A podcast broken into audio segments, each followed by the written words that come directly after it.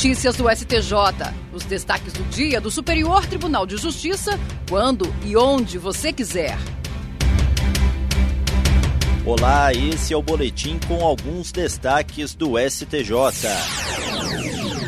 A terceira turma do Superior Tribunal de Justiça decidiu que, na hipótese de seguro de acidentes pessoais, a discussão sobre o suposto agravamento do risco do sinistro pelo segurado é desnecessária devendo-se conceder a indenização quando evidenciado o sinistro, o nexo de causalidade e o óbito do segurado. No caso analisado, a cobertura foi negada com base no fato de que o segurado faleceu após ter perdido o controle da direção da moto e invadido a contramão em alta velocidade, colidindo de frente com outro veículo.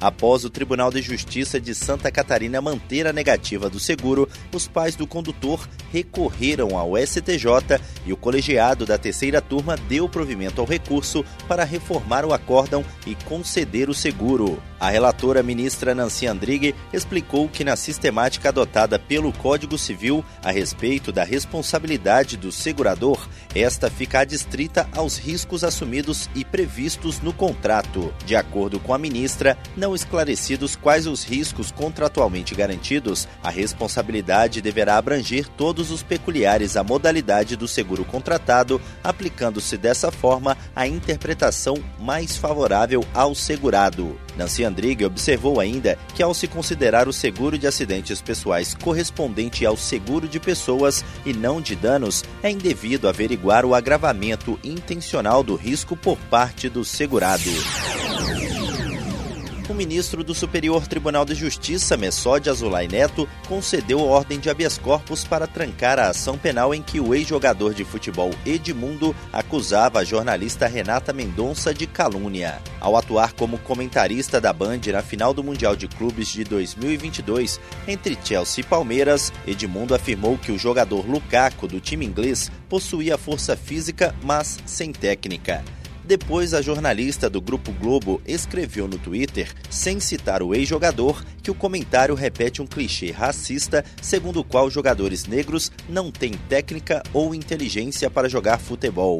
Edmundo ajuizou então queixa-crime, acusando a jornalista de cometer calúnia. O Tribunal de Justiça do Rio de Janeiro denegou o habeas corpus impetrado pela defesa de Renata.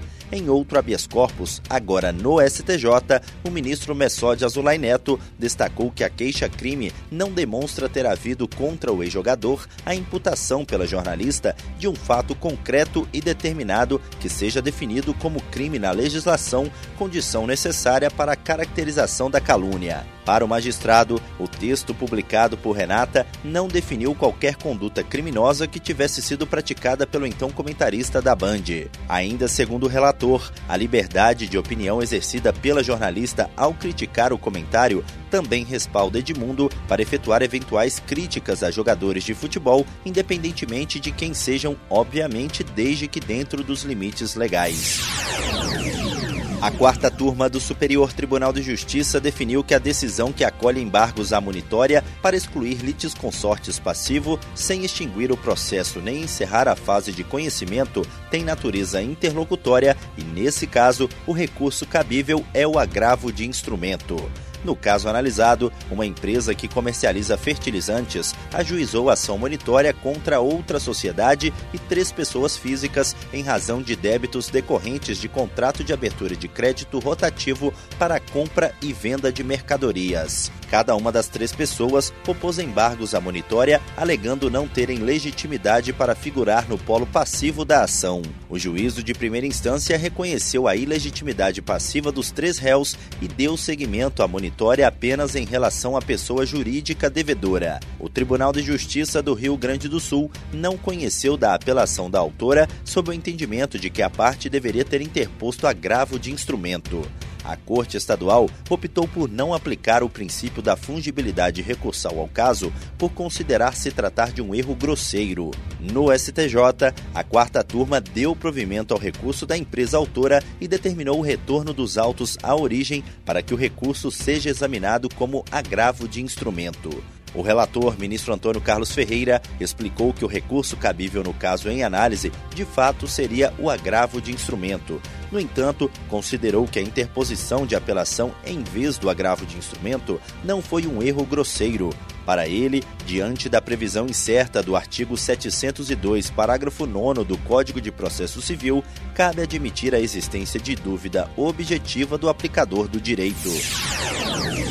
Esse foi o STJ Notícias de hoje. Se quiser ouvir mais, acesse o Spotify ou o SoundCloud do STJ. Tchau, tchau. Notícias do STJ, uma produção da Secretaria de Comunicação Social do Superior Tribunal de Justiça.